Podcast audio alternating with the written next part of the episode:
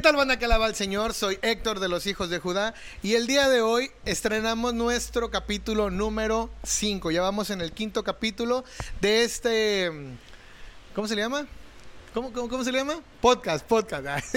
del podcast Orígenes de los Hijos de Judá. Y el día de hoy, pues sí, eh, tenemos una nueva locación y el día de hoy también estoy con un invitado muy especial. Voy a utilizar una frase que, que con la que él mismo se presenta.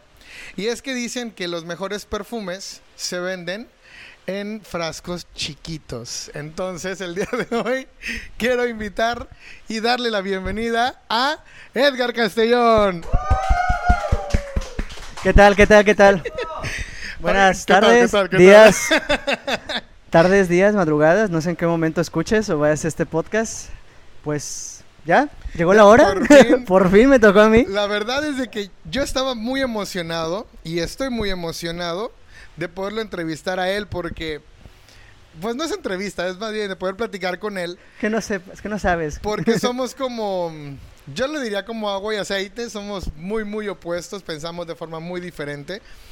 Y, y la verdad sí quería entrevistarlo, bueno, otra vez entrevistar, platicar con él el día de hoy de casi muchas cosas. Pero primero, ¿cómo andas? A ver, platícame, ¿cómo te sientes el día de hoy? Me siento acalorado, sudado, no sé si se alcanza a ver en la cámara. Sí, Mal momento no, para feo. traer una camisa eh, Rosa. colores rositas. Y yo me iba a venir de rosa también y dije, mm, No, Kirby. mejor no. Te verías como Kirby. No, no la.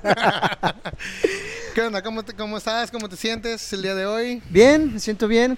Acá, después del calor, pues todo bien, ¿no? Mm, Me tranquilo. siento emocionado. este, ¿Trabajaste hoy? Trabajé mediodía. Hoy sí trabajé Qué mediodía. flojera, güey, la neta. Para los que no saben, yo trabajo todos los días. ¿Dos turnos? Es- este, sí, tengo dos trabajos porque COVID. Ay, COVID, ok. Pero, pero pues bien. Hasta Bien, eso todo ya, como que mi cuerpo ya se está acostumbrando. Ya, ya, sí le cuesta trabajo, normal. Ajá. Pero ya no, no le sufro tanto. Entonces Ok, ya. no, pues mira, vamos empezando de una vez. eh, y es algo que también he repetido muchas veces. La gente nos ve en un escenario y sobre todo a ti, porque eres el, bueno, así yo llegué a conocer esta, esta parte de la banda, el frontman, el que está siempre al frente, dirigiendo, moviendo a las masas. eh, iba a decir a los gorditos. A, Sí, a los gorditos, masas, a la todo, gordi- ¿no? A los que se ponen, órale, brínquenle. güey". Entonces te toca siempre estar al frente y muchas veces nos ven que estamos tocando, que estamos cantándole a Dios y todo. Se acercan, muchas veces nos piden fotos y lo que tú quieras, pero no conocen quién está en el personaje, no conocen realmente a la persona. Y es, es por donde quiero empezar. ¿Quién eres? ¿Qué haces? ¿A qué te dedicas? Platícanos de tu familia. ¿Tienes hermanos? ¿A qué te dedicas? ¿Quién eres? Ok. Échale. Me acuerdo, me hace recordar el proceso vocacional cuando te dicen, ¿quién eres? Pues yo. Ni sé. No sé, güey. Tú dime. Bueno, pues mucho gusto para los que no me conozcan y o tal vez es la primera interacción que tienes con los hijos de Judá. Este, perdón. Disculpa. Discúlpanos. sangrón, pero... Discúlpanos.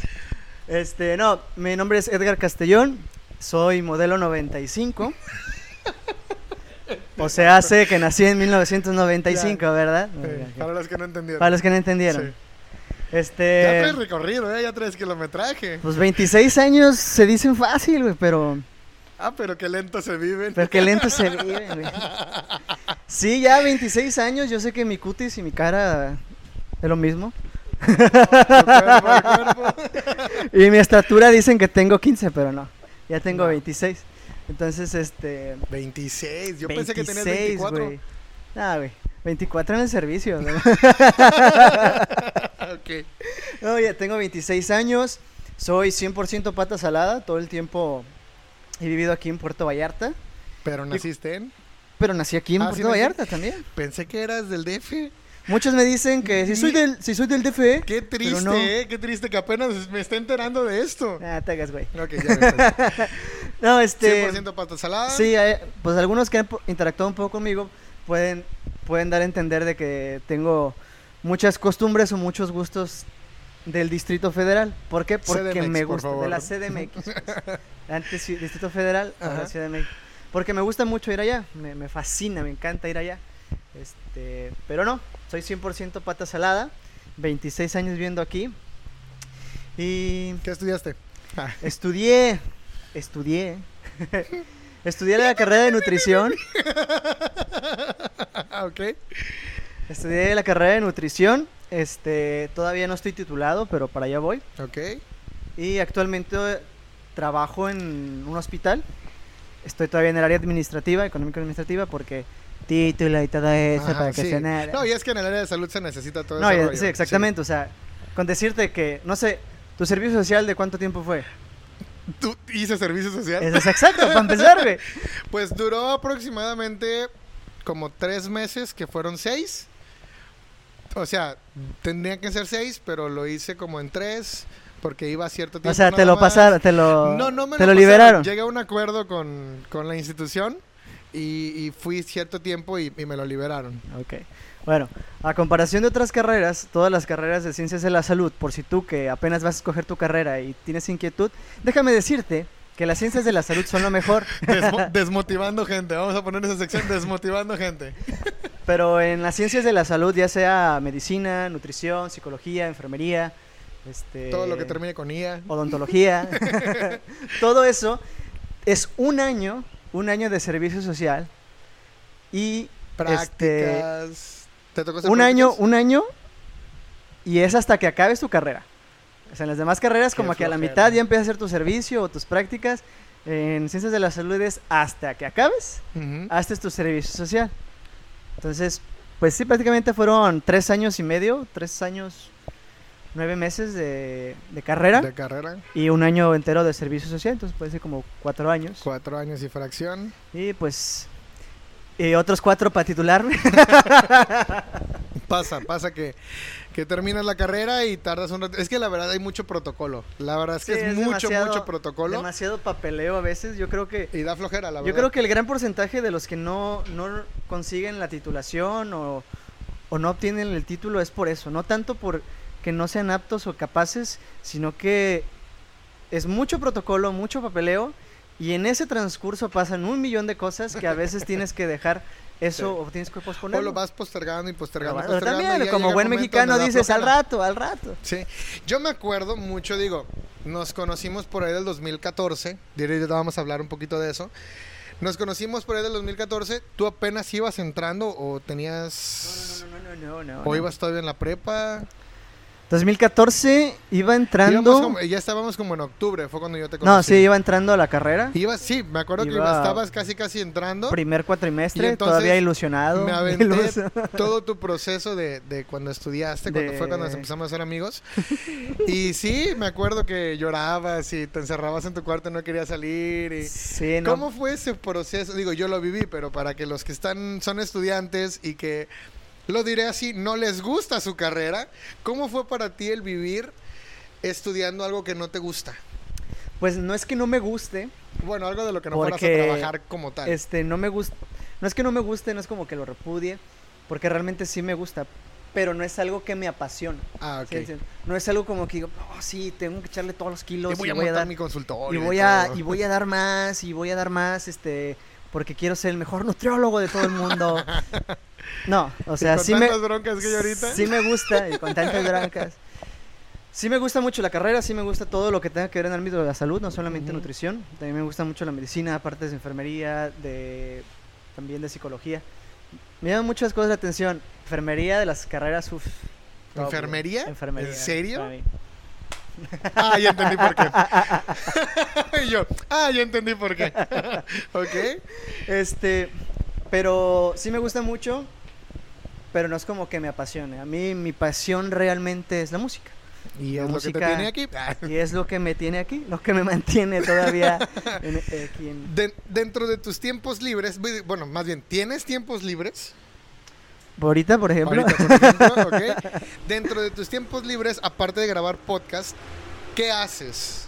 ¿Qué, en, qué, ¿En qué sacas todo el estrés que se guarda durante un periodo de 5 o 6 días dentro de un hospital y dentro de un hotel? Eh, que me imagino que se acumula bastante estrés de, de estar lidiando con la gente, de estar con las personas. ¿Cómo lo liberas? bueno, pues más o menos te explico un poco de lo que es el, el mi agenda o mi, o mi Ok. rutina. Un día con Edgar. Un día con Sección Edgar, Un eh. día con Edgar. Lunes a jueves me levanto a las 7 de la mañana, entro a trabajar a las 8 a un hotel, ¿Ok? Ahí también estoy en el área económico-administrativo. Ahí no tengo contacto con la gente o con el cliente porque estoy prácticamente en papeles. De puro escritorio. papelos, ajá, puro escritorio, papeleo, papeleo. Y hasta eso me agrada. Es, Ok. es algo más tranquilo. Este, de ahí estoy de, de 8 de la mañana hasta la una y media de la tarde. Ok. Salgo a la una y media y pues rápido me voy hacia el hospital. Que gracias a Dios, o sea, hasta eso estoy muy bendecido por el Señor, muy chiqueado me tiene en ese aspecto de que todo está cerca. Todo está muy cerca. Entonces prácticamente salgo del hotel, pasa luego, luego el camión, me subo al camión y en menos de cinco minutos Ya, estás ya en- estoy en el en hospital, y justo a tiempo. Entro a las 2 de la tarde y salgo a las 9 de la noche. Entonces, hay veces, hay días así que llevo a mi novio a su casa o que salimos a tomar algo o de plano este me voy a mi casa y soy soy este fan de las series, me gustan mucho ver series. Entonces, pues aprovecho al menos un, Sí. un capítulo porque estoy hablando de que ya son las 11 de la noche. Este, Sí, ya ya me bañé, ya estoy como que dándolas Sí. y no dándolas. Y entonces veo algún capítulo o algún podcast o. o no sé, algo y ya. No, y aparte de que también llega una edad donde ya te da flojera salir. Sí, güey, ya es como que Eh, no oye, vale, la pe- no vale la pena desvelarme hasta las 3, 4 de la mañana para levantarme a las 100. No, no, no, no vale la pena. No lo hagan, güey. No lo hagan. Sí, no.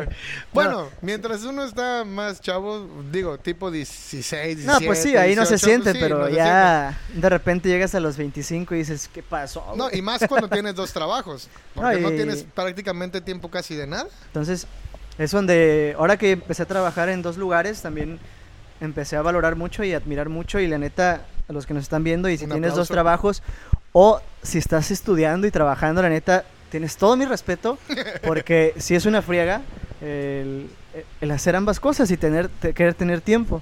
Los viernes descanso en el hospital, entonces tengo medio pues, trabajo de, de 8 a una y media, entonces ya tengo la tarde libre. Tienes la tarde Normalmente, este, cuando hay ensayo, pues ensayamos. Este, normalmente también me la paso con mi novia, salimos, este, vemos series o, o lo que sea. Y pues el sábado igual, el- igual que el entre semana. Y los domingos descanso en el hotel, entonces tengo la mañana libre. Y ya me- no haces ejercicio porque yo me acuerdo que No, antes eras güey. súper, hiper, mega deportista y bien fit. y y, y Sí, hacías, mucho ejercicio, acá bien calilla y todo. y- Ay, qué tiempo. Perdón, ya te exhibí. Ah, pero- han pasado 84 años. sí, no, pues fue en el 2014, imagínate, yo entraba a la universidad a las 3.50, empezaba mi clase. Entonces tenía toda la mañana para hacer tareas y todavía me sobraba tiempo. De hecho, hasta cuando muy tarde, creo que podía ir al gimnasio a las 12 del día. Dale, así. Y hasta dos horas todavía. Y como No, y aparte en tu casa tenías un mini gimnasio. eh, donde vivía antes, pues tenía un mini gimnasio, que nunca lo usaba, pero, Confirmo. pero ahí había un mini gimnasio. Antes que me acuerde, eh, por ahí de cuando empezó la pan... Poquito antes de que empezara la pandemia, como en enero, ya ves que aquí empezó en marzo, más o menos aquí en México, en, en- en enero dije, me voy a comprar un- uno de esos aparatos para hacer gimnasio. Y mi mamá me dijo... Para "Hijo, colgar ropa. Hijo, no te lo compres, por favor, no lo vas a usar. Yo, no, sí, lo voy a usar y lo voy a tener en mi cuarto y lo voy a usar. Compré un muy bonito perchero. ¿Vieras cuánta ropa le cabe? Sí, no, le cabe un montón. Y ya, y luego mi hermano me dijo, no, véndemelo. Se lo vendí porque él entrena. ¿Dónde crees que está? Arrumbado, ahí en la esquina, en la azotea. Sí, es que eso de, de hacer ejercicio en tu casa es de tener mucha fuerza de voluntad. Sí, la neta Porque. Este, no, que- es que, o sea, estás, estás en el aparato, pone que bien, bien entrado, ¿no? O en mi caso ya tenía bicicletas porque mi mamá. El negocio de mi mamá daba clases de spinning, aerobics y todas esas cosas. Y yo tenía todo ahí, pero es como que. Están las pesas que te van a hacer sudar, que te van a porrear. Está el refri. está el sillón. ¿Qué te va a hacer tragar? Está la televisión, güey. Está el aire acondicionado. ¿Qué buscas, papito? Pues sí, Entonces, obvio. no, es como, no es como que tienes que tener mucha fuerza de voluntad. Sí, Entonces, pues sí, ahorita básicamente no es. no, no, o No, hay tiempo. una Sí quiero y sí, sí he tenido la intención. Pero realmente es que digo, ¿a qué horas? ¿A qué horas? O sea, tendría que levantarme 5 de la mañana para Sí. irme a correr o no sé. Lo que estoy buscando es ya encontrar un poquito más de estabilidad económica para dejar uno de estos trabajos, pues tener un poco más de Sí, a lo mejor tener un poquito más Sí, de, de entonces, eso, es lo que, esa es la meta realmente, por eso estoy Ahorita, ahorita platicaste que era el negocio de tu mamá. Platícame de tu familia, cómo se compone tu familia, este, tu- tus papás, eh, tus hermanos, tienes sobrinos, nietos, hijos. Échale. Hijos no, hijos no que yo sepa. Los tonchis cuentan. ¿El qué? Los tonchis A cuentan. mis tonchis, mis michis, sí, tengo dos. Dos michis. Tuve ok. 10. Ay, no. ya que tener 10. Ok, Este, tu familia. bueno, pues mi familia núcleo se compone, o se componía, Ok. eh, mamá, papá, tengo un hermano más chico, que es como hermano totalmente de sangre, y tengo dos medios hermanos. Cuando mis papás se casaron, pues cada quien ya tenía los suyos, ¿no? Ahora sí fue como los tuyos, los míos y los nuestros, Y ¿no? los nuestros, ok. Entonces tengo una hermana por parte de mi mamá, este, y un hermano más grande por parte de mi papá. Este, ¿Y tienes relación con ellos? Sí, Sí, o sea, todavía con mi hermano, el, más más grande, pues no tanto, sí nos hemos visto, sí convivimos y cuando coincidimos, pues sí, sí platicamos súper a gusto, pero pues no es como que tan Tan cercanos. tan cercano. Ya ya ves que normalmente, bueno, aquí en México al menos, este, cuando un hombre se casa, se hace como que más cercano a la familia de la esposa, Por sí. tradición. por tradición. Sí, no es, no es que ya no quieran a la familia de uno, pero Mandilones, somos bien somos mandilones, mandilones, la verdad. pues. Entonces, pues también yo creo que es- somos bien mandilones, los dos somos bien Se- semos, mandilones. semos mandilones. Entonces, este, pues por eso no es como que tanta convivencia. Además, tampoco convivimos mucho de niños. Ya él, pre- él optó por vivir con mi abuela, entonces él se crió prácticamente con mi abuela. Pero pues sí tenemos una buena comunicación, buena relación. Con mi hermana, pues es más este, más este, pues a cada rato está en la casa. Ah, ok. Eh, y ella tiene cuatro, cuatro hijos, cuatro sobrinos, entonces Tienes cuatro sobrinos. cuatro sobrinos, entonces Y este, tu hermano también acaba de tener un... Y tengo mi hermano el más chico, este él tiene 20 años, 21. No, 99 para acá, no sé, calcúlenle. Son 22. 22, 22. 22. Sí. Este, Este vato. eh, y yo soy el profe de mate, pues, imagínate. pues, me hubiera sacado Pues una por eso no te dije. Y yo, y yo cuento calorías, imagínate. No, no, pues ahí estamos. Ahí nos dio. Este, él tiene 22 años y pues ya tiene una niña, ya, ya- él ya está ya casa- casado también, ya vive. ¿Ya se casó? Bueno, Está rejuntado. está casado estilo mexicano. Ah, ok. ok, ok. Ya, ya está, ya vive en concubineto. Ujú. Y pues prácticamente ya soy el que yo vivo con mi mamá. Mis papás se separaron en el 2015. Este, empezaron como ese proceso de divorcio. Ya están divorciados legalmente. Ok. Este, pues ahorita vivo con mi mamá. ¿Y cómo fue para ti ese proceso, güey? Digo, porque muchos de los que nos ven probablemente tengan ese, esa, esa, esa Sí. Fíjate Creo que, que se da la alza últimamente, en los últimos tiempos se ha dado mucho eso. Y, y- y, bueno, uno que está cerca de Dios, mis papás también se separaron en su momento, pero pues yo estaba muy chico. Tú ya lo viviste ya siendo prácticamente un joven adulto. ¿Cómo fue esa parte? pues fíjate que Porque acá con, con nosotros como amigos que, que, que te veíamos, había días en los que la neta te veíamos insoportable y no sabíamos ni por qué. Hasta que nos platicaste, fue así como que, ah, ya entendí. Pero mientras no nos platicabas, era así como que, oye, ¿ahora qué trae? Porque llegabas de un humor. andaba bien hormonal, ¿verdad? Ajá. Este, pues fíjate que siempre crecí con viendo o conociendo casos de, de divorcios, de, de casos, pues, desde mis abuelos, ¿no? Entonces, son divorciados. Entonces, este, yo lo veía como que, o más bien como que llegaba a, a decir a, porque veía que los hijos iban a terapia o que, y decían, "Nah, No se puñetas, dirá Franco Escamilla. Puñetas, eh, Ah. que no creo que sea tanto pedo, güey, nomás agarra la onda. Aunque sí entendía que, pues, obviamente cuando son muy chicos, pues un niño, un niño lo que quiere es tener a su papá y su mamá. Claro. Entonces, pero ya como que más grande yo decía, güey, pues ¿por qué le sufres tanto? Hasta que pasó. Y fue en una película, fui a ver una película donde también ahí, a pesar de que era comedia, como que me cayó así el, el, El 20. el 20. Se llama Una guerra de papás, la segunda parte, por muy buena, por cierto, muy buena. Véanla. Por si, véanla. Este, Sale John Cena, pero ignoren eso ya, no importa. Donde uno de los señores, de los protagonistas, tenía a sus papás, los señores ya viejos, ya estoy diciendo 70, 80 años casi. Entonces se entera este señor que sus papás se separaron. O sea, ya unos señores de 70, 80 años Sí. se separaron. Entonces, que a él le pegó muchísimo. Me acuerdo en esa película. de él. Entonces ahí donde dije, no importa la edad que tengas, no importa en qué momento de tu vida estés, la separación de tus papás te va a pegar en algún punto. El Y trancazo sí, es duro. Y el trancazo es duro. O sea, sí entendí que, que pues este. Pues son decisiones de cada quien y, y a lo mejor era mejor. A lo mejor. eh, probablemente era mejor que ya no estuvieran juntos para evitar tantos problemas y tanto eso. Pero sí te costó Pero trabajo. sí pega, no, sí pega. De que pega, pega macizo. Este. Y más porque pues dices. Güey, o sea, hace un año íbamos de vacaciones en familia. Y ahorita. Y más, esa Navidad del 2015 fue como que la más. Oscura, Siento que la más triste que, que he vivido hasta el momento. Así como de Tim Burton, así todo oscuro, todo lúgubre. No, porque Tim Burton hasta es interesante, oscuro pero interesante, ¿no? Pero esta vez se veía como que, no sé, porque había problemas también con mi abuelo, con familiares, muchos pleitos, entonces hubo ese año. Entonces me acuerdo que esa Navidad, donde siempre pasábamos con mi abuelo y con mi papá y con todos mis primos y mis tíos, pues esa Navidad prácticamente fue mi abuelo, una tía, mi mamá y yo, Así, así. crudo. Ajá, entonces fue como... Híjole. o sea... O sea, Difícil, yo estaba sí. acostumbrado de que, aunque faltara la mayoría de mis tíos y mis tías, pues mi papá estaba ahí. Y esa Navidad no estaba. Entonces sí fue como que un poco frío, un poco duro esa Navidad. Este, entonces, fue, ha sido la Navidad más triste. Ya yo sé que no es nada, no me estoy haciendo la víctima, porque yo sé que pues hay historias más desgarradoras. así como de Nah. Nah, no es.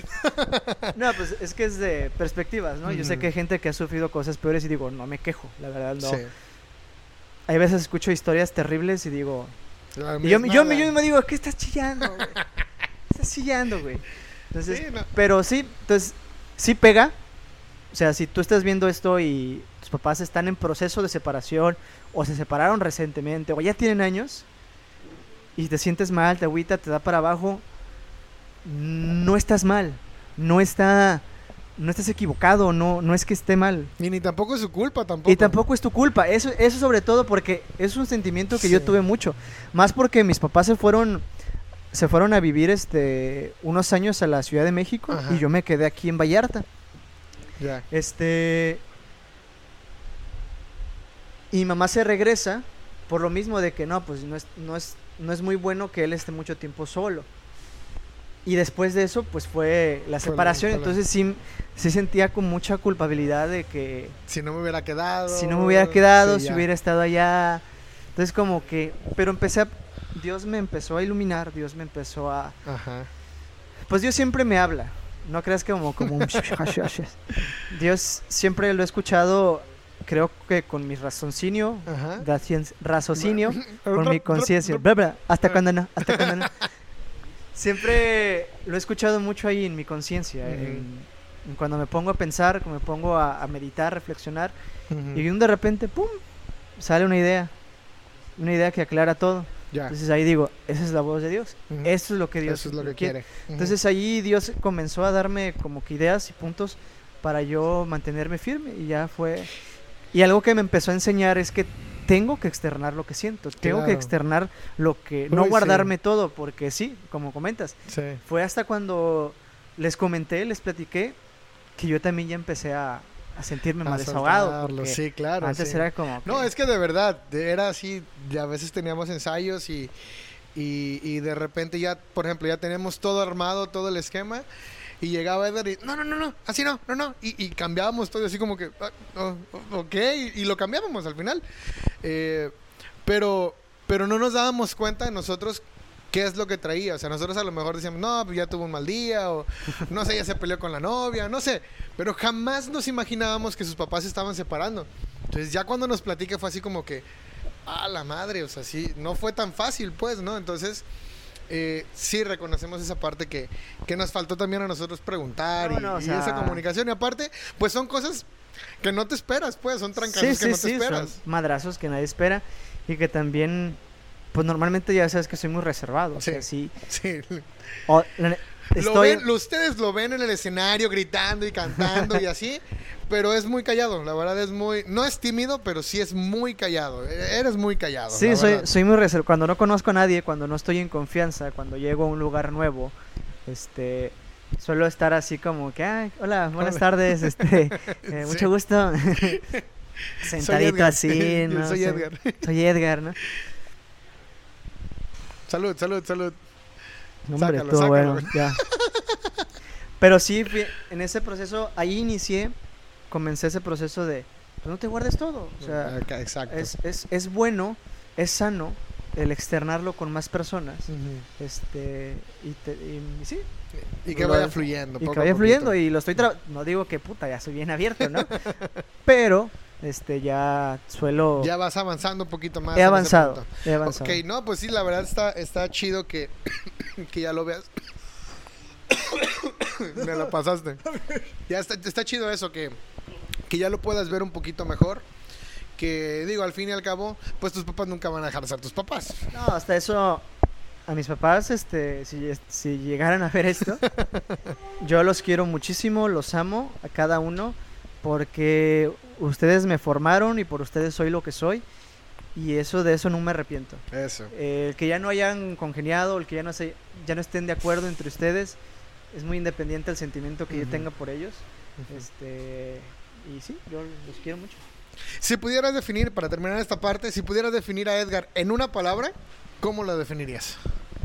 Chaparro. no puede ser. No, este ¿Cómo me definiría en una sola palabra? En una sola palabra que resumiría, este soy yo. Nunca lo he pensado. Yo como tu amigo de acá te diría auténtico. Yo realmente sí te considero una persona auténtica, Gracias. eh, que no no sigues modas. Yo me he fijado mucho de eso. O sea, de repente ves alguna cosa que te llama la atención, pero no es como sigues una sola tendencia. Es como que de esto agarro esto, de esto agarro esto, de esto agarro esto y eso es lo que soy. Pues pues te digo, este de mi pasado, pues de, de- mi Emo punk. mi, adu- mi a- mi adultecente, mi adultescencia era era fíjate, fíjate la combinación que era, ¿no? Cholo fresa emo. Ya te imagino. Chingate sabe. Cholo, cholo porque pues crecí en un barrio este que aquí en Vallarta pues se considera, bueno, ahorita ya no tanto, pero antes se consideraba como muy pesado, muy muy de ¿qué onda? ¿Qué onda? De que amaneció un muerto diario. La aurora. de la aurora ese. Ok. Este fresa porque iba en colegio. Ok. Toda todo lo que es la primaria y la secundaria estuve en colegio, en escuela privada. Por lo mismo de que mi mamá no quería que me llevara con toda la bola de malandros. ya, Que aún así me llevaba con algunos. bueno, quería que me llevara con toda la bola de malandros. Y ya en la secundaria, pues estoy hablando del 2006, 2007, güey. La mero punch del emo. Sí, los, los hacemos.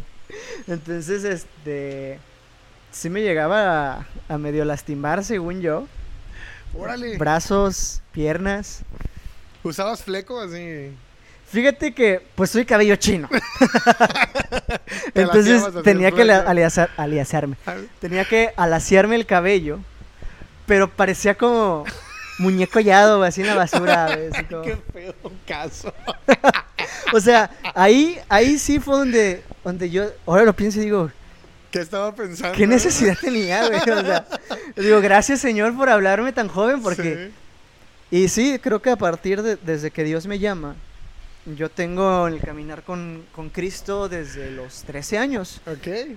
Julio del 2000, di- 2018, 2008 Julio Fue- del 2008. fue mi encuentro con Cristo. Julio del 2008, Ujú. tenía pues 13 años, prácticamente iba empezando este proceso de, de adolescente. Y sí, Dios, con Dios encontré una esencia, con Dios encontré, Sí. pues que no debo imitar a otras personas o ser como personas. otras personas o no ser una pedacera de persona de aquí, de acá, de allá, de allá, de allá para sentirme bien o para ser auténtico. Entonces, este, Sí, yo creo que esa palabra, bueno, al menos así yo te considero una persona gracias. muy, muy lo que auténtica. siempre he tratado. sí. Y Que sí, no, lo- que, o sea, que no digan, ah, este güey es fuera de serie, único y detergente. No, o sea, también hay, Detergente. hay este, hay tendencias que me gusta, este, Como todo eso en la vida. como todo, o sea, soy fan de, de- de superhéroes, soy fan de los cómics, de las películas, de las series, este, Le gusta Crepúsculo. nah, ¿qué pasa? Nah, ¿qué pasa? Tampoco, güey, tampoco, tampoco abuses, ¿eh? No, o sea, sí me gusta, pero no es como que sea súper mega fan de algo, nunca me clavo. O sea, veo... Yo sí te conozco uno, dos, tres manías así. A ver. Estás clavadísimo con Panteón Rococó. Ah, bueno, Eso es un gusto musical que sí, Sí. lo tengo muy, muy Sí, eres arraigado. muy, muy fan, fan, fan así. Neta sí, pues ya he ido, ir- irlos a ver hasta Ciudad de México ya es como... A su concierto de... de- De los 20 años, de 20 hace, años. hace 6 años. Ojalá algún día lo vean. Supone que compré boletos para los 25 años. Ojalá No se ha dado el concierto Ah. porque COVID, pero bueno. tenemos- Pero sí, no soy como que, por ejemplo, yo veo a la gente que le gusta Harry Potter y que, Soy. este, no, ¿cómo se les dice ese gremio? Um, ¿Cómo? Potter Head. Head. Potterhead. Tienen un montón de, que les gustan, o sea, a mí me gustan las películas y, y sí puedo verlas, pero, Pero así que digas, tengo mi varita y mi capa. ajá, o sea, y- no, ve, ya, ya. Y pertenezco a Gryffindor. Ajá, que mi, ca- mi casa es fulanito de... Pues no es por nada, pero yo soy Gryffindor. Mira, me cae que, que si analizamos bien, tú vendrías siendo un Ravenclaw o, No, o no, Hufflepuff. no, no, sí, soy- no, nomás porque el test de Facebook te dijo el que eras león, Gryffindor. El león, Ah. paps. El león. Sí, bueno, yo- ya, yo- ya, cambiamos de tema. Entonces, no, no es como que me clave mucho con algo. Siempre es como que veo, lo, lo aprecio, me gusta, lo disfruto, pero hasta ahí. Hasta no, ahí. no trato de, de fanaticarme tanto, Ya. porque siento Y- que... Quiero, quiero ahora que empecemos a platicar de algo que, que a mí, bueno, siempre que nos preguntan, me encanta también platicarlo y decirlo. ¿Cómo fue que nos conocimos? Porque han de saber que cuando yo entro a la iglesia como tal, yo entré en el 2012, a finales del 2012. Él ya tenía cuatro años dentro de la iglesia y todavía yo tardé dos años más en lo que el Señor me iba preparando y me iba llevando hacia la comunidad donde estaba él. Eh, y pues yo fui aprendiendo a la mala, ¿no? Estuve yo en diferentes grupos. Eh, aclaramos, no vamos a hablar mal del grupo en particular. Un saludo a todos los guerreros de Dios. Eh, que ahí fue donde, donde empezamos en un principio. Y que nos abrieron las puertas y que fue donde el Señor nos fue llevando hasta que terminó el ciclo ahí. Eh, pero sí, fue algo, fue algo muy curioso porque cuando a mí me invitan a la CC Judea, eh, un saludo para Liz, ya estoy como Octavio, un saludo para Liz, ojalá, ahí lo, lo vea. Liz me dice, ¿sabes qué, Héctor? Este, pues estamos acá en la comunidad, te queremos invitar al Ministerio de Música. Y yo decía, pues va, pues tengo una banda de rock que iban haciendo, que tenía así poquito. Pues total. Pues total, yo creo que me vieron potencial, pero a mí me vendieron la idea de que me iban a poner a coordinar. Yo sin saber cómo se manejaba una comunidad. Ni siquiera qué era una comunidad. Entonces, me dicen, no, y que es que el muchacho que está en coordinación y el que está ahí en el ministerio ya tiene años y ya, ya se quiere cambiar y ya quiere dejar ahí. Y pues queremos ponerte a ti. Y dije, ah, pues va. Te citamos tal día, tal hora. Ahí va a estar él. Ah, pues, Simón, yo ni idea de quién era este chaparrito renegón. Yo llegué, llegué con mi playera de los guerreros de Dios, así, de esos que tienen, que tienen el logo así de, de todo el pecho De Cristo. y atrás. Y yo llegué bien, tengo mi banda y acá, como soy normalmente. Y no hicimos match desde el principio. Los dos nos caímos gordos del uno así, que lo vio. Yo lo vi chaparro y dije, ¿y este chaparro quién es? ¿Y este, y este prieto gordo quién es? Platícanos, ah, ¿tú cómo viviste esa parte, ese encuentro, de lo que te acuerdes, de nuestro primer encuentro? Tú y yo, ya después hablamos de con Jesús. Este, bueno, Bueno, como ya les comenté, recapitulando, yo empecé en la, en, empecé a asistir a la iglesia en el 2008, tenía 13 años. Entonces, desde el 2008 era como que, pum, ahí me la vivía, ahí me la vivía, en la iglesia. Sí. Todo el tiempo era toda la tarde hasta toda la noche, ahí me la vivía, ahí me la vivía. Entonces, y dentro de la comunidad, pues mi primer ministerio, ya cuando tuve la opción de ser servidor y en qué ministerio quieres estar, o dónde te llama el Señor, fue la música, ministerio de canto y música. En el, en el aquel entonces, Shekinah, Shekinah. Shekinah Forever. Yo también fui parte de Shekinah. en aquel entonces Shekinah, este, pues empecé en la música, ¿no? Me gustaba, Ah, y luego eras punk. Y luego era Emo. emo. nah, ya se estaba quitando ya lo emo. Ya, ya dije, nada, no es, este no le agrada a Diosita. bueno. este, ¿Eras darks? ¿También llegaste a ser darks? nah, eso no, tan, ¿No? tan- tanta sí, nah. ¿No? Ok. Fíjate que, o sea, e- era emo, era emo fresa cholo. Me gustaba el reggaetón y me gustaba la banda. Chúntaro también. Y chuntaro, no, hombre. Un caso. Imagina, imagínate, imagíname a mí, a mis, como mi 1.60 de estatura. O 1.59, depende. Si eras si- un gavilán, ¿eh? Y luego con los shorts a veces bien tumbados. No, bien- puedo no, creer. hombre. Necesito una foto para ver eso. No, qué bueno que ya no hay. qué bueno que no me tomo selfies, fíjate, que nunca me gustan. Bueno, entonces yo empecé en ese ministerio y pues empecé y le entré de lleno. Empecé a tocar la guitarra, me hice el guitarrista de ahí, tocaba, cantaba. Y te seguían las muchachas. Uf. Como marro, güey. No sabes cuántos problemas me trajo. No, güey? ya lo creo, ya lo creo. Sí, güey, porque quieras o no, No, pues es que eras, estabas al frente. el- Estaba al frente, era el, el chavito, el de cabello chinito, este, tocaba la guitarra, dicen que cantaba bonito, pues ¿Le era como que, pues sí, güey, Y todas quieren andar con Edgar. y, ajá, y todo era como que, entonces, cometí muchas estupideces, obviamente, y me costó mucho trabajo Todos, también, todos, o sea, sí, fui aprendiendo a la mala, pero bueno, ese no es el caso. Ok. Este, empecé a tener No, una no formación en la música, empecé y de repente cuando el coordinador de ese entonces, que es. Checo, un Saludote, Checo, Checo. el chato, Aquí va a estar un día. Que iba a estar un Pronto. día y pronto, exacto. Este, sube a la coordinación general, él sube a coordinar ya todo el grupo. Ujú. Es cuando yo junto con mi compañera Carla, Carla Carla Padilla, Ujú. también si lo estás viendo Carla, ya estoy como Tavo. Un saludote Carla. como Tavo. Este, Saludo a Tavo. Saluda, este, sub- subimos, a, subimos a la coordinación del ministerio. Ujú. Entonces ahí de la mano de con Sergio, eh, con Carla, estuvimos guiando. Neiva también era coordinadora. Neiva era coordinadora general. Entonces fue un- una parte muy bonita porque siento que crecimos mucho. Fíjate que estuvo bien curioso porque fue en ese tiempo. Pues tú te quedaste chaparrito, güey. Bueno, No- no Crecimos, crecimos a los lados, ¿eh? Nos expandimos. Ok. Eh, fue muy curioso porque había como una crisis en el. Ministerio de Música, se decía, porque literal éramos cuatro monos. Éramos Sergio, Carla, yo y Fátima. Ok. O sea, los que siempre estaban ahí todo momento. Ya en, en, en medida de sus posibilidades estaba Magno, que tocaba el bajo. Ujú. En sus medidas de posibilidades estaba Rigo, que era el baterista en ese Ok. entonces, o si no estaba Rigo, estaba Vicente, que Ujú. también este, tocaba la batería, si no Kevin, otro, otro, otro este, hermano que tocaba la batería. Entonces, pero siempre éramos nosotros, o sea, llegamos a una fraternidad tan...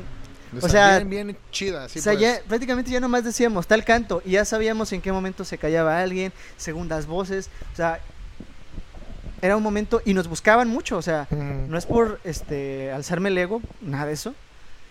Pero sí nos empezaban a buscar mucho de que, oye, la comunidad de Ocupa un Ministerio de Música, tiene un retiro, ¿pueden ir? Vamos. Entonces ahí como que yo ya empezaba acostumbrarme o empezaba esta rolla de, pues de la música, de andarte moviendo. Digo, era, era siempre aquí, en Vallarta, ¿no? Pero ya no, no solamente exclusivo de, un, de una parroquia, De una ¿no? parroquia. Y en eso yo me empecé a alimentar mucho de la música y empecé a escuchar música de Dios, música cristiana en particular. Me dicen también protestante por eso, porque sí. a mí me gusta mucho la música cristiana, protestante. También me encanta la música católica, no ven que, no, mira, es que, es que, es que, no, cállate, güey, déjame hablar.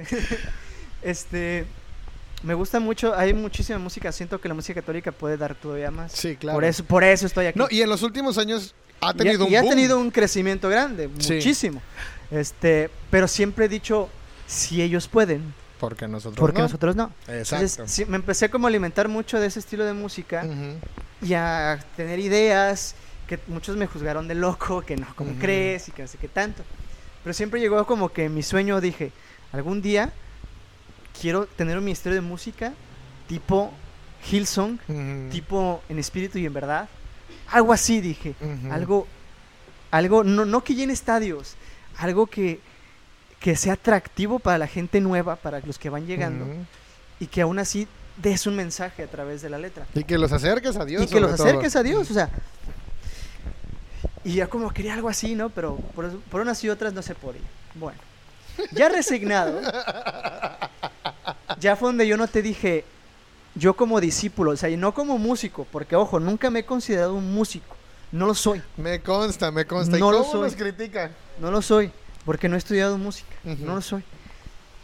Pero musicalmente sentía como que, ok, sé algo, puedo aportar, pero como discípulo de Cristo, sí sentía que me estaba estancando Ujú. en hacer lo mismo siempre, siempre, siempre. Ah, una oración, Edgar. Ah, Este, Edgar. no, no, o sea, era eh, cantas y ya.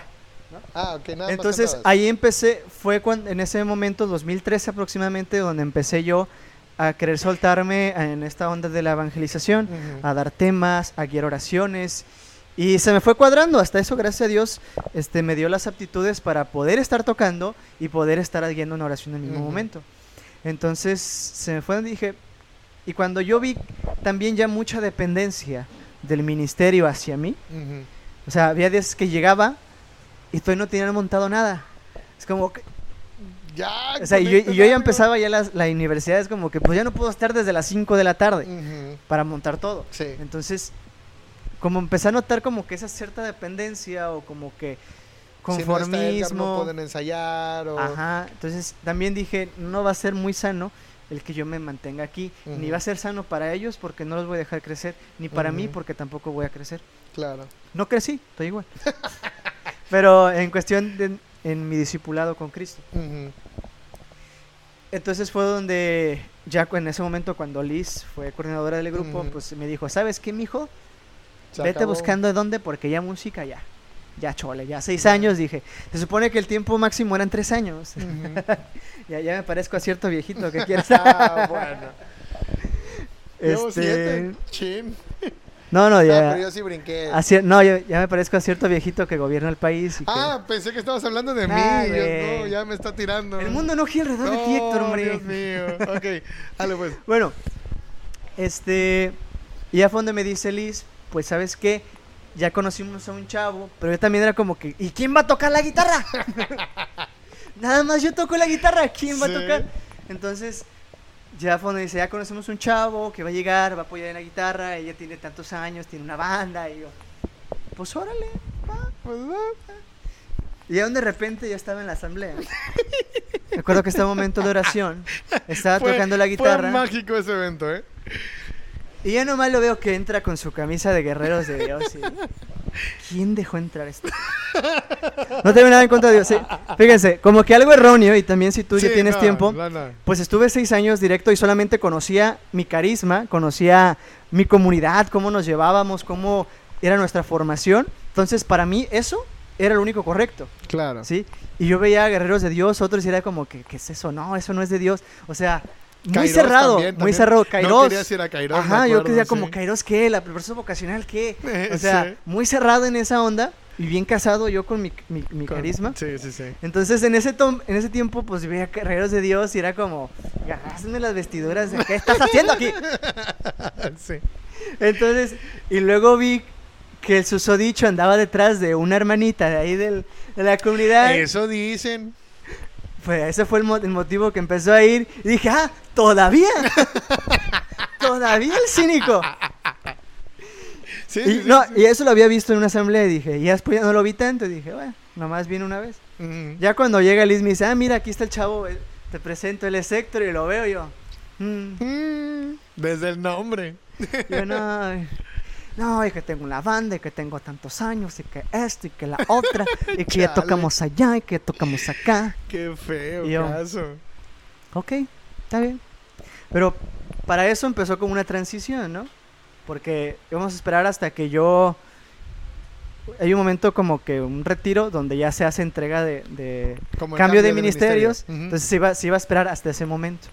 En ese retiro, este, me acuerdo que ya estaba preparado para la oración, ya estaba, ya tenía... Me sentía bien inspirado acá. eh. Me sentía, ¿eh? Porque después aprendí que realmente era mi ego el que ya estaba listo. No estaba Claro. listo mi espíritu, estaba listo mi ego. Y ya para oración y que va a ser de punch y la chingada. Cuando me dicen, este, Edgar, no, no canten. Va a cantar Héctor solo. ¿Yo qué? ¿Cómo? Sí. Este, y el momento que ibas a guiar tú, lo va a guiar ¿Yo qué? y ¿Así fue? No ¿Tal me, acuerdo, cual? me acuerdo de la oración que yo estaba. El ego por las nubes. Hombre. Por las nubes. Si yo mido unos 60, mi ego medía 3 metros, güey. No mames. güey. Me acuerdo que estaba así yo. Y no más. Y ya hizo todo es- mal. Todo es entonado. Eh. Ya se equivocó. Está desafinada la guitarra. No tuvo ni la delicadeza de afinar su guitarra. Yo la verdad no me acuerdo mucho de, Canta de, bien gangoso. de, de ese momento del retiro. Entonces, yo dije, no, hombre. Dije, ¿y él va a quedar de coordinador? Fue, fue una batalla dura. Sí, ya lo Y fue creo. donde dije, hasta que un día en oración, le dije al Señor, ¿es tu voluntad que me vaya? Todavía, ¿neta quieres que me vaya? ¿No la quieres pensar? Todavía me necesitan un poquito. Y dije, ¿en serio no quieres? Sí, Y ya fue donde él dijo, sí, sí. Fíjate, a- vete a otro lado. no sé, no sé si, si, si alguna vez te lo platiqué, yo creo que sí, de tantas cosas que hemos platicado. Poquito antes de que yo llegara a la comunidad de la Aurora, eh, a mí me encanta, bueno, aquí en Vallarta, eh, donde tienen su casa, y al rato no todos, ¿no? Ay. Eh, en una calle hacia abajo, eh, del primero de diciembre al 12 de diciembre, hacen peregrinaciones que son como unas 10 o 12 cuadras, desde un punto de la ciudad hacia la, hacia la catedral, La creo que es catedral, sí, bueno, la iglesia de Guadalupe. Y es, es un eventazo el que hacen ahí todo el tiempo, son ya años de eso. Y la Aurora tiene, tenía su, su peregrinación muy particular. Muy numerosa. Muy numerosa y, y- y le, le echaban ganas, todavía le echan ganas al, al Ministerio de Música que vaya animando y demás. Y yo me acuerdo que cuando ya traía en la cabeza la idea de formar un ministerio, cierto día coincidió con la peregrinación de Aurora.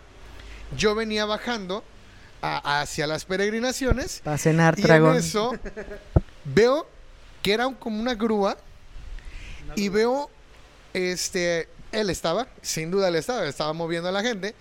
Veo que estaban tocando la guitarra, el bajo y moviendo y gritando la gente y todo. Entonces yo iba caminando y decía, eso, aquí en Vallarta, eso sí. Cuando llego a la Aurora, jamás me imaginé que fueran ellos, o sea, ese mismo ministerio. Entonces, al siguiente, bueno, yo entro en octubre, para diciembre de ese año me tocó mi primer peregrinación y fue cuando dije, wow, eran ellos, o sea, qué chido, qué chido, ¿no? Entonces sí, sí, me imagino que, que ha de haber sido un trancazo duro el... Pues- Pues llega alguien a sustituirte que en su momento no, no creías que pudieras dar el ancho yo. No, o sea, básicamente fue como que por la primera impresión, así como que, ¿qué, qué, qué, qué, qué, qué, qué, qué? O sea, tan, tan casado estaba yo con mi cerradez, Sí. tan, tan cerrado estaba Sí. de guerreros de Dios y todo eso, que dije, no, no, no va a funcionar. Pero fue donde dije, ahí fue donde dije, pues Señor, esto es tuyo, no es mío, para empezar, y que se haga tu voluntad. Y después entendí, dije, pues es sano, o sea, y, y ahí fue donde les dije, pero de todos modos, cualquier cosa, cualquier cosa aquí estoy. ¿eh? cualquier cosa aquí estoy. Y- y- no, y fue curioso porque, según yo, dije, pues ya voy a descansar de la música. Ya, ya voy a descansar de, Cosita, de, de- de esto. Ya dije, pues me voy a dedicar a la evangelización 100%. Parte de mí, muy adentro, estaba como que ya. ya eh, me compré una guitarra, me compré un ampli, ya no lo voy a usar. Para eso, pasa como un mes y este ingrato viene. Oye, ¿no quieres unirte a la banda? Y yo todavía acá medio mamón Déjalo, pienso. Eh, sí, sí, me- sí me acuerdo. Pues pregúntale al señor a ver si quiere. Les dije, pues pregúntale a Dios a ver si Eh. quiere. Y yo Sí, me acuerdo que reflexionando y llorando, pues también le dije, sí. ¿es tu voluntad? Va. Me dijo, vas. Sí, y yo también en mi oración, yo también en su momento le pregunté a, a Dios si, si era su voluntad, porque yo no lo, o sea, yo todavía en ese momento, porque yo llegué a, Aurora como en, en, en agosto, fue agosto, para el 31 septiembre. de agosto, Ajá. y ese retiro fue en octubre. En ese inter, yo no te conocía y yo no sabía que ese ministerio que yo había visto un año antes eran ustedes. Entonces yo no sabía que él era el que movía las masas o el que, que, que el que animaba, el que cantaba. Entonces, la verdad, la banda en ese momento, ministerio ahora, pero la banda en ese momento, intentábamos ser juveniles, pero no éramos juveniles. Estábamos dentro de, del, del común denominador de ministerios, ¿no? Que tocaban lo que, pues sí, lo que Dios nos inspiraba, intentando ser eh, movidos, pero no éramos atrevidos, no nos, no nos animábamos a dar ese paso, porque también no había quien lo hiciera. O sea, Eh, nosotros no Eh, conocíamos. básicamente era como lo mismo que todos, las mismas canciones que todos, pero más rápido. Sí, ándale, exactamente. Oh, sí. es que hay que innovarlo, hay que hacerlo más juvenil, más rápido. Sí, sí, y nada más. Sí, Entonces, totalmente. Era como que ahí. Entonces, este, cuando se me abre la opción de, de entrar a, a los hijos de Judá, pues yo dije, va, va. Y yo tenía más la idea todavía de dedicarme a la guitarra. O sea, porque me gusta, me gusta mucho tocar la guitarra y dije, pues ser guitarrista ya de un ministerio así o de un grupo así, dije, Mm. pues qué chingón. Este, y entré con esa, y en- entré con esa, Sí, de hecho entraste idea. como guitarrista. Entré con guitarra, ya éramos tres guitarristas, me acuerdo que el, el- el otro guitarrista, Eh. saludos a Paquito, ¿Y el que va a ser? y eh, me vio entrar con mi guitarra y, y el que va a ser, Cabe señalar que ellos dos ya se conocían. Entonces, Fernando y yo ya nos conocíamos. Yo no sabía que ya se conocían. Entonces, sí, la verdad fue, fue muy, muy especial. La, la forma en cómo entraste fue muy única. Y desde el principio, nuestra relación ha sido así como de, de, de, de punch. No quiero decir pelearnos porque, aunque muchas veces nos hemos peleado, pero no, no, no, ¿cómo lo digo?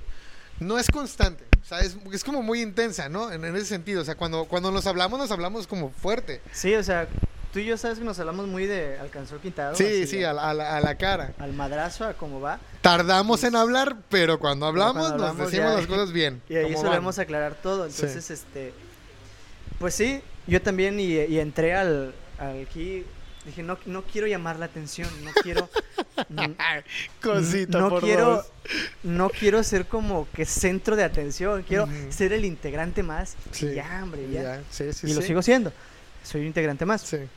Este, pero ahí como porque además había otras dos mujeres que cantaban, además de Charlie y Ujú. Héctor también cantaba y dije, pues para qué, para qué otra voz. Entonces fue una, una vez creo que, que Isa- Isabel se fue de vacaciones, Sí.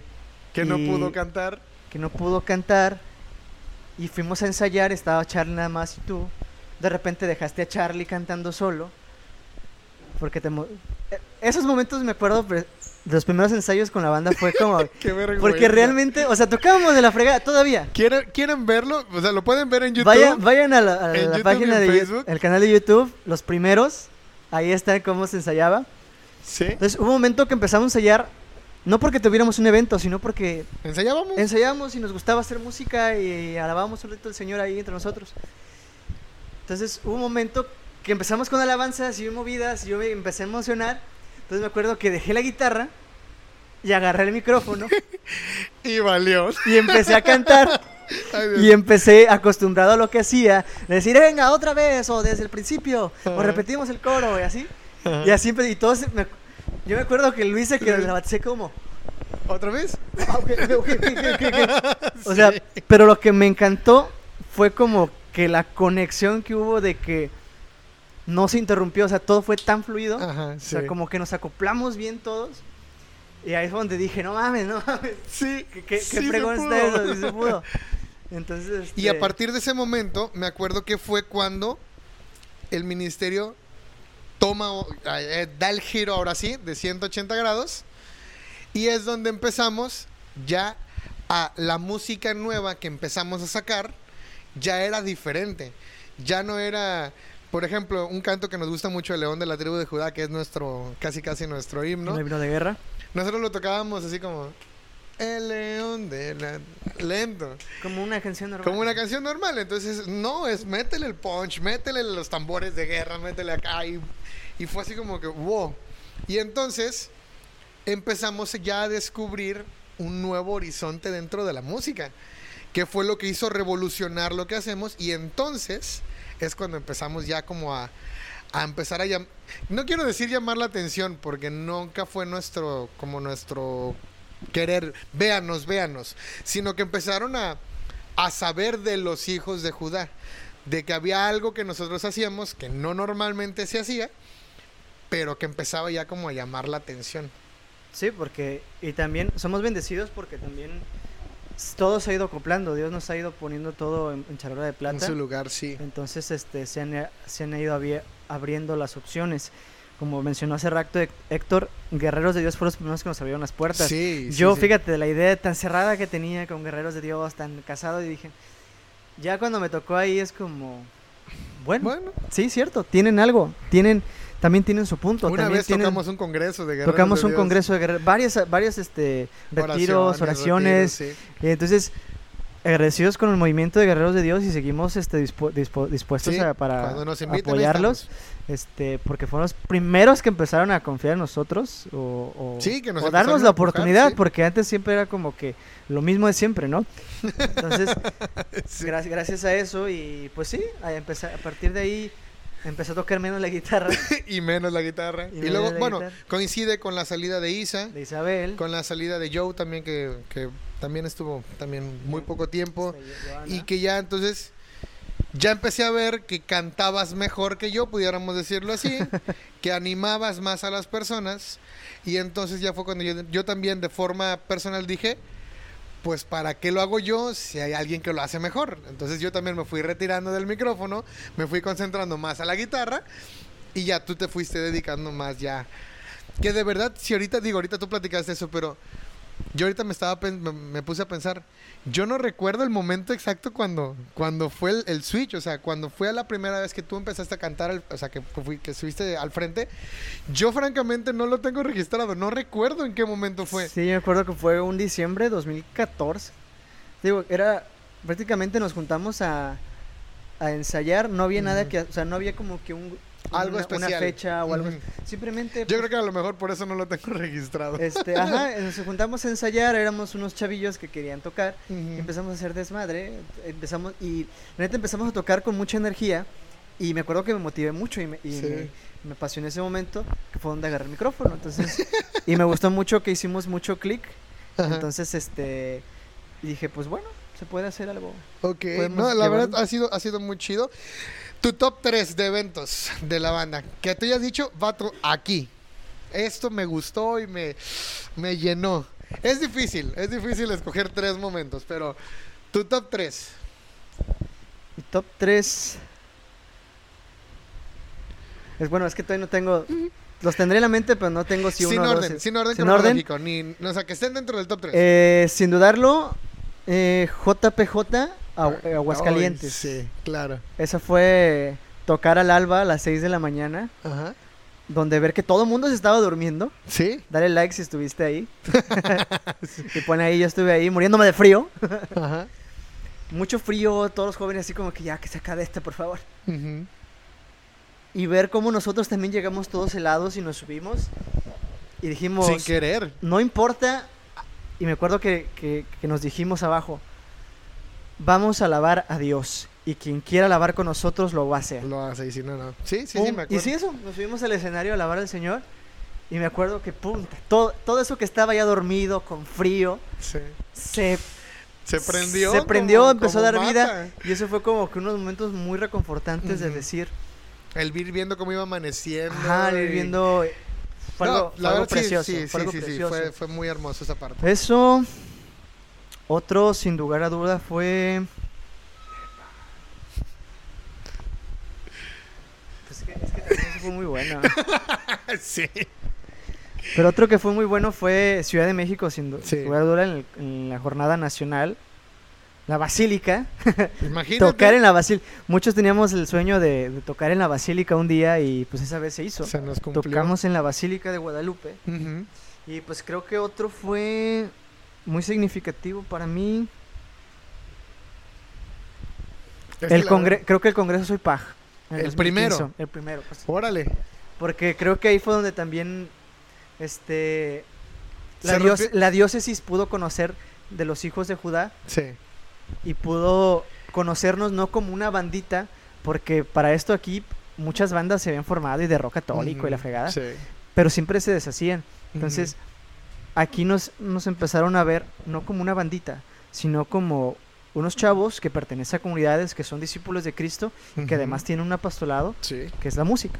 Entonces, este, creo que esos siendo como que los más... Todos han sido muy fregones. También en Colima han sido muy Sí, sí, buenos. sí. Muy, muy buenos. No en es por menospreciar Ajá, ninguno. en Guadalajara también han sido eventos muy, muy fregones.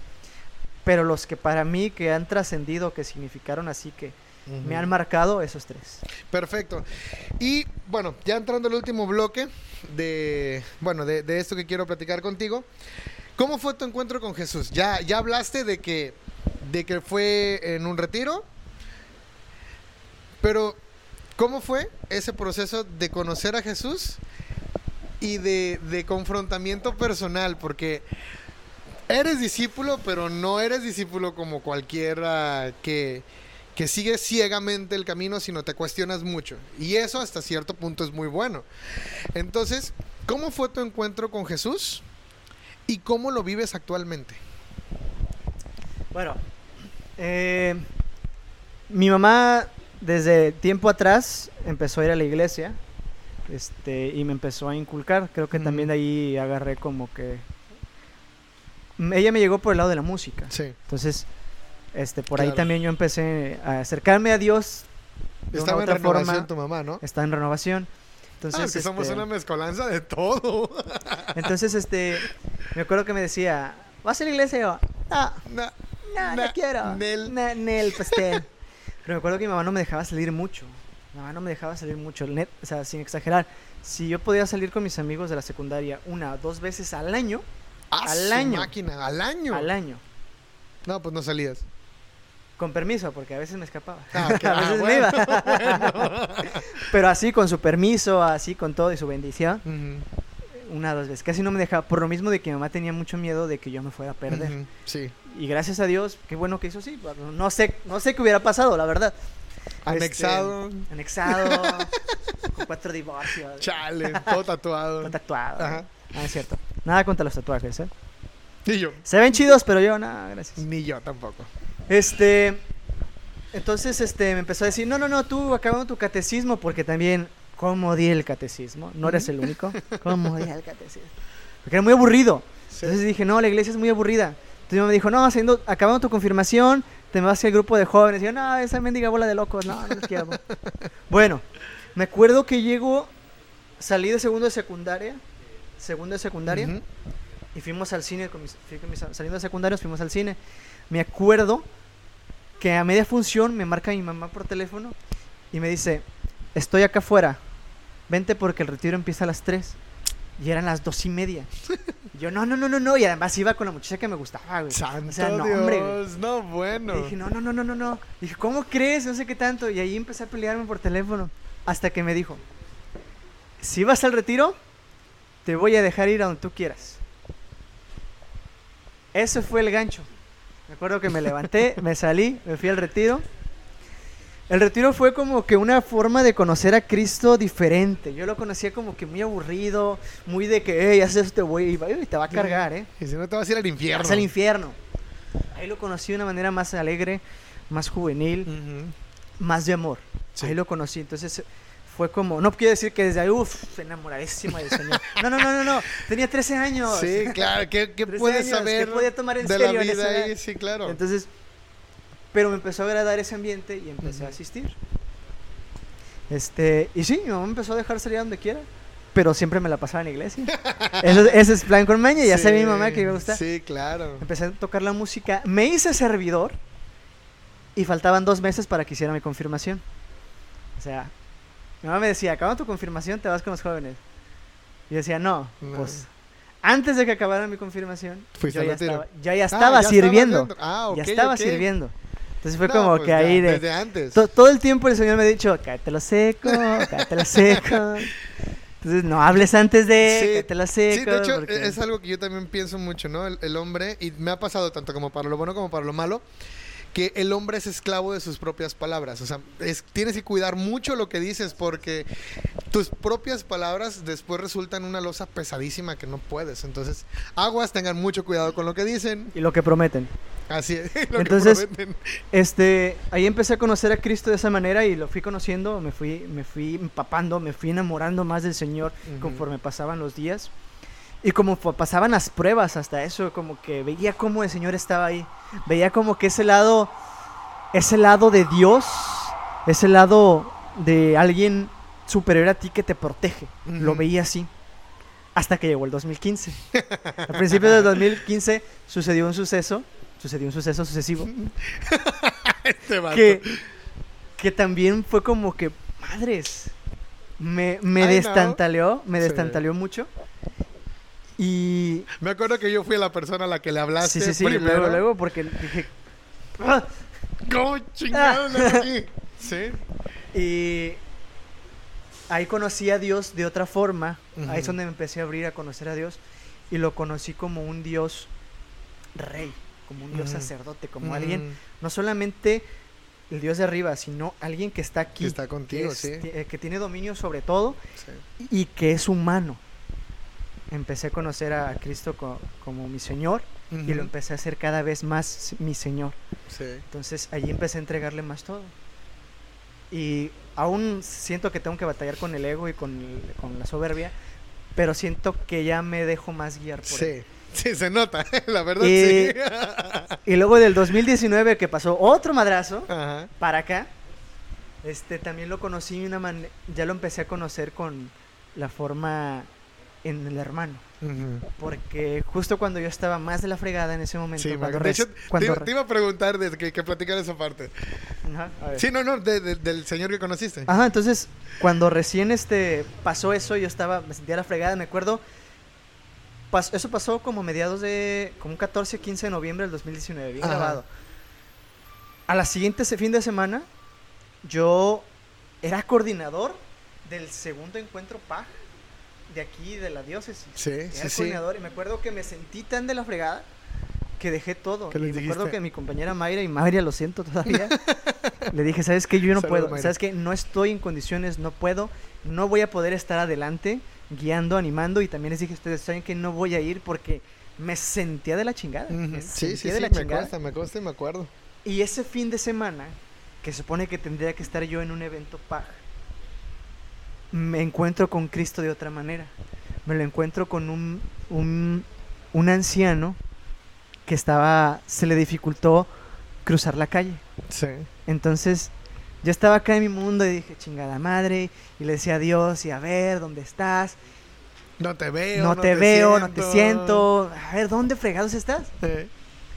Hasta que en eso volteo y veo al, al viejito y nadie lo apoya. Y yo fue como que yo fui por tortillas, yo salí por tortillas. Lo veo y yo, chingada madre. Hasta eso. voy. Ahí voy, pues. Hasta eso. Y ahí voy y ayudo a cruzar al señor. Y ya le digo, ¿qué le pasó? Eso es lo que no sé. Exacto. Eso es lo que no sé qué señor Sí. crucé. Y ya le digo, ¿todo bien? Está... Sí, es que me caí, tengo fisurada la, la, la- columna, Ah, la columna. columna. Este, entonces se- me dificulta, me duele mucho al caminar, no sé qué tanto. Ok, le dije, ok, mire, ya estamos en la esquina, ¿a dónde va a ir usted? No, pues voy a ir aquí a la fonda. Y dije, ok, está bien. Entonces, y ahí yo dije, se acabó mi obra de misericordia del día, bye bye, me di la vuelta. Y ya cuando iba en la esquina volteo y veo cómo se le dificultaba al señor caminar y todavía faltaba un tramotote, ¿eh? Un tramo, unos fácil, unos 200 metros para llegar a la fonda. Que para nosotros, pues, 200 Es metros no es rápido, nada, sí. pero para un señor con que traía una fractura impactada en la vértebra, era, era imposible y además ya grande. Entonces, este, ahí voy. como, que, como que mi lado de, ahí vas, güey.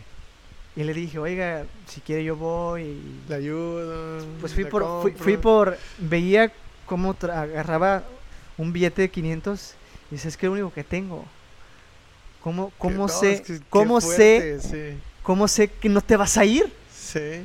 O sea, porque en este mundo, pues, ¿cómo le das a alguien dinero para que según te vaya a comprar comida? Sí. Y fácilmente se vaya, no sabes de él. Y me acuerdo que le dije, mire, conozco al Señor y el Señor, al Señor Jesús y Él no me ha enseñado eso. Entonces, si eso le sirve de algo, puede confiar De en mí. garantía, ahí le va Ajá, si, si eso garantía. le sirve algo le de garantía, ahí le va. Y ya me acuerdo como que, dijo, pues, pues bueno, también como que acto de fe del Señor. Bueno, fui, este, compré la comida, se la traje, y dice, "Ay, muchas gracias. Le dije, ¿dónde vive? Le dije, bueno, si ya estoy aquí, pues haz el servicio completo. Dijera el señor, ven y lo verás. Sí, o sea, y me dice, ay, vivo por aquí, este, en tal calle, Ajá. tal número, y yo, es enfrente de mi casa. y yo en, mi fue men- que lo checan, yo, ¿eh? yo en mi mente dije, es enfrente de mi casa. ¿Sí? Dije, bueno, ahí voy. Pues dije, pues voy para allá. Le daba una andadera, entonces me acuerdo que iba muy lento, entonces le dije, si quiere, siéntese en la andadera Y yo lo y llevo. yo lo empujo. Va, y eso hizo. Y nos fuimos. Cuando llegué a su casa, yo esperaba que pues estuviera su, su mujer, o esperaba que estuviera alguno de sus hijos. Nietos, aunque nietos. sea. Y cuando entré a su cuarto, porque ni siquiera era una casa, era un cuarto, se me partió el corazón. Este, Fue ah, ahí sí fue el encuentro con Jesús. ahí fue un cañón. encuentro, ahí fue donde, donde yo vi y dije, ya sé por qué me sacaste por las tortillas. Sí. Conoc- vi al todo sucio, era un colchón en el suelo. Este, Imagínate con la con la Imagínense un anciano. levantarse. este el baño sucio porque no podía pues no podía este limpiarse o vaciarse de la mejor manera. O sea era alguien que necesitaba ayuda. Le dije su esposa nunca me casé. Sus hijos no tuve hijos No manches. dije algún familiar dice tengo más de 20 años que no veo a mi familia Fue como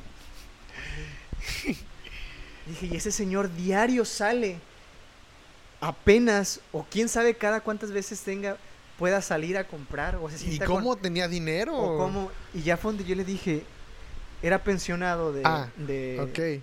pues, sí trabajó un tiempo y pues se Se jubiló alcanzó a jubilar y, todo. este, Pero, güey, una pensión de 5 mil pesos No, no, pues no.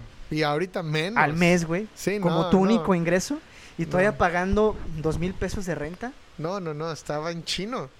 Entonces, neta que se me partió el corazón. Me acuerdo que lo arrimé a la mesita que tenía, lo pasé a su silla de ruedas, porque hasta eso tenía una silla de ruedas. Ajá. Lo senté. Me acuerdo que él empezó a llorar. Y yo dije, no llore porque a llorar. Porque vamos a hacer los dos. Todos de los dos. Entonces, me acuerdo que ya no, ya no tenía palabras Que decirle porque estaba yo como que, pues, ¿qué le dices a una persona Todo así? va a estar bien. Ajá, ni modo ¿Cómo que le dices? Ajá, como ahorita las sobadas, sobadas de lomos que siempre, Sí. ánimo, vibra positiva, ganas. mantente positiva. ¿Cómo va a estar alguien positivo así, güey? sonríe, sonríe. Sonríe, este, las buenas vibras las traes tú, güey, déjense de cosas. Sí, Tienes que ayudar. Hay, hay gente sí, que sí. Entonces me acuerdo que le vi una Biblia ahí en, en su colchón. Entonces me acuerdo que le dije, Dios, o sea, yo por más de la chingada que andaba espiritualmente, y como le digo, ¿cómo me haces decir Qué, cosas? qué O sea, bello es el Señor, se los juro. es- es o sea, hermoso, hermoso. por más de que yo estaba renegado, enojado, pataleando, diciendo, Sí, no te sí, quiero ni ver ni saber nada de ti, me obligas a hacer esto. Yo creo que le dije, le dije, ¿cómo te llamas? Luis. Luis, Dios no se ha olvidado de ti. Y empezó a llorar. No manches, no y me acuerdo manches, que no me dice, manches. ¿puedo hacer algo por ti? ¿Puedo darte las gracias? Y yo, sí, sí. Déjame orar por ti. No, no, ya, ya, nos vamos. No, Gracias. güey, sí, me acuerdo que me... ¿Lloraste? La neta. Sí, se me salieron las lágrimas porque dije... Ahí fue donde dije... Donde yo mismo dije... ¿Qué chingados estás chillando? O sea, no tienes nada por qué llorar, no tienes nada por qué quejarte. Sí. Tienes todo, tienes salud, tienes tu familia, tienes tus amigos. ¿Qué chingados lloras? Sí. Ahí es donde el Señor me dice, y tanta gente como él, tantos hijos míos que te necesitan y tú cerrado en tus sentimientos. Ándale. Pobrecito cual, niño. Tal cual. Entonces ahí fue donde dije, ah, y sí, Sí. ahí fue, este, y lo empecé a frecuentar, le empecé a llevar, le conté a mi mamá, también mi mamá empezó a ir, íbamos este, cada tercer día, le barríamos, trapeábamos, diario le llevábamos de desayunar, de cenar, lo llevábamos al seguro, porque pues era pensionado, tenía Claro. seguro, este, y empezó a mejorar, empezó, veíamos cómo mejoraba, hasta, pero pues tanto tiempo de a tomar alcohol, porque también es otra cosa. Ahorita la gente dice, si está así cirrótico, sin nadie, fue por su alcoholismo. Y realmente era muy grosero, fue muy grosero. Llegó a conocer a su ex esposa, este, o la persona que vivía con él, y decía que lo dejó porque era muy grosero, ya borracho. Y era como que mi lado humano decía, es que entonces, ¿para qué vergas lo ayudas, güey? Sí, o sea, pues sí. se lo merece. O sea, humanamente dices, se lo merece porque fue un viejo Rabo verde. mierda, güey. O sea, gacho, y fue muy, muy culero. Pero era como que Dios me decía, tú no juzgas. Sí. El que juzga acá soy yo, papito. Sí. Entonces, pues dije, hay que ayudarlo. Entonces, eh, pues he llegado a un momento que ya no estaba deshecho, pues la cirrosis y empezó a decaer, a decaer. Pero no murió solo. Estuvimos ahí el último, hasta el último momento y pudimos darle cristiana sepultura. Y ahí, ahí yo conocí a Cristo. Yo otra me vez. atrevería a decir que ese fue tu verdadero encuentro con Ahí Jesús. fue totalmente el verdadero encuentro Todo con lo Cristo. demás era vanidad, era Exactamente, ego, era, esto, ego era de todo. estar, eh, cantar, de que estar acá y ahora viajar acá, Ajá. y que, que chalala, y que carrera, y que ya te vas a casar, y que no, no, no, y que un futuro brillante. Cuando Dios, cuando estaba en un momento muy oscuro, muy, para mí.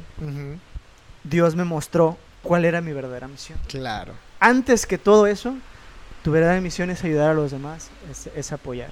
Entonces, Y ya tenías, fíjense, para Ya aquellos que, tenía- están, que ya están ya tenía 10 en el- años. Exacto. Que ya tienen tiempo con, con el caminar o que ya son servidores y que esto no es garantía el, el- el- encuentro con Jesús, el que ya está en la iglesia.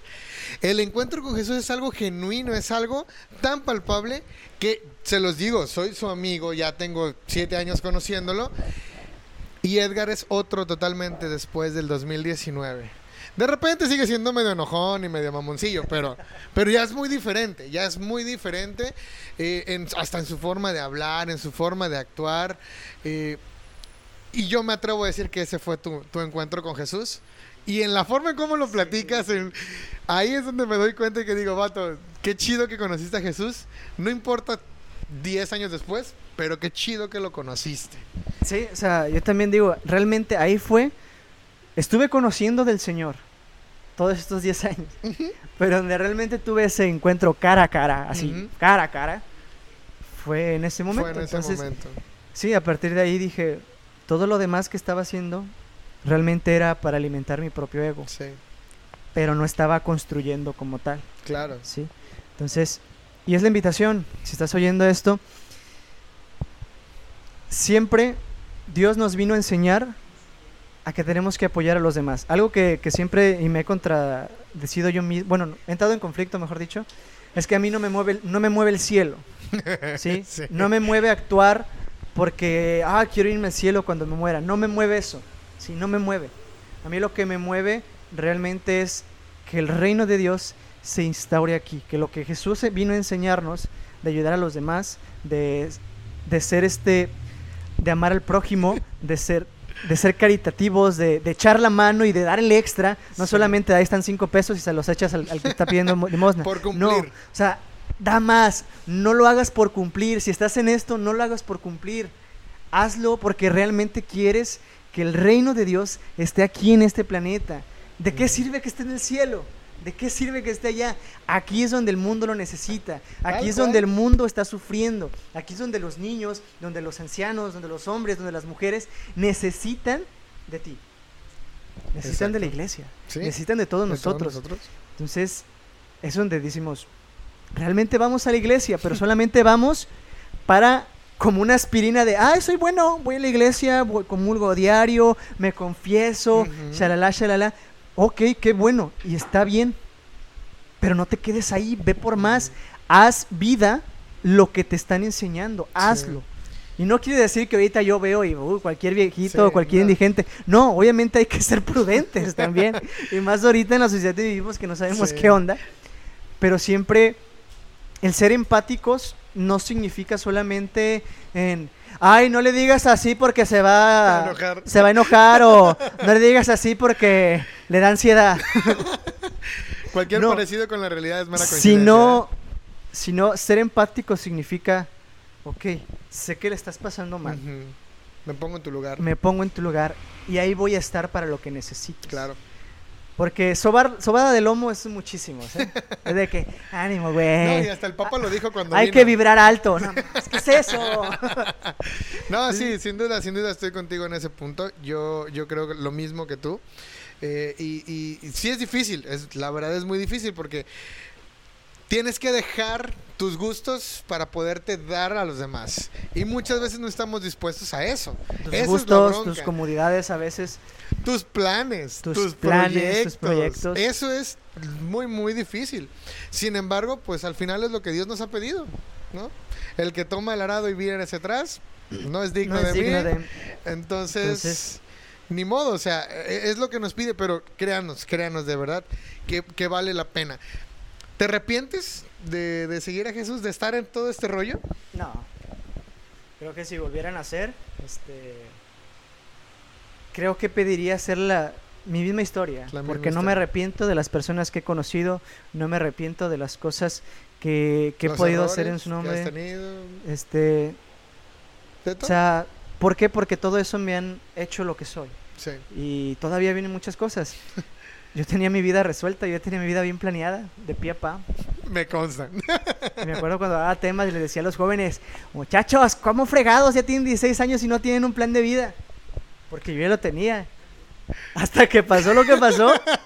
Y es como, güey, Sí, ¿qué te- sí. ¿cuál es mi plan de Ya vida? había ponido mi plan aquí Le había ponido el plan aquí, onta, y ya no está. y ya no está. Y ha sido una lucha que he venido, este, pues, trabajando. trabajando. sí me consta, me consta. He ido este otra vez reacomodando, replanteando mi vida. Este, Porque si tú tienes 14, 15 años y dices, ya sé lo que quiero. Vas ah, empezando. Ah, papito, pa- espérate, espérate. Sí, la verdad, la verdad, me, me ha, me ha tocado de cierta manera acompañarlo porque he de decir mucho que no le gusta eh, mucho a él el ser acompañado. Muchas veces es de yo puedo solo, yo puedo solo. Pero en los momentos claves ha sabido también reconocer el chavos, la neta ya no puedo, échenme la mano. y, y gracias a Dios que hemos estado ahí también para ti. No, gracias. Cuando nosotros también hemos, hemos tenido, perdón, nuestros caí nuestras caídas, nuestros raspones o nuestros procesos de soledad, también tú has sabido estar ahí. Y yo creo que eso es lo que hace especial a este ministerio, que, que estamos ahí con nuestros caracteres diferentes, difíciles, pero estamos ahí al, al pie del cañón y nos defendemos a capa de espada uno y el otro, que yo espero que, que siga así por mucho tiempo, que, que si Dios nos regala la bendición de poder tener hijos después y, y tener nuestras familias y todo, que nos juntemos y platicamos, ¿te acuerdas? Sí, no, sí, ya te he dicho varias veces que mi sueño así como guajiro no sé, Ajá. es que ya que un día ya te gusta 50, 60 si nos... Si, 40, 50 si la presión y lo del corazón se- nos llega. que según la OMS todavía somos jóvenes a esa edad. Dato, Este, dato curioso, nos dat- acabamos de enterar. dato eh, moderno, actual. Que nos juntemos nosotros, siguiendo cotorreando, una carne asada, no sé, nuestros hijos ahí corriendo, este, llevándose, Los hijos de Judas sonando de fondo. sonando, Ya. de- no sé, qué, qué fregón.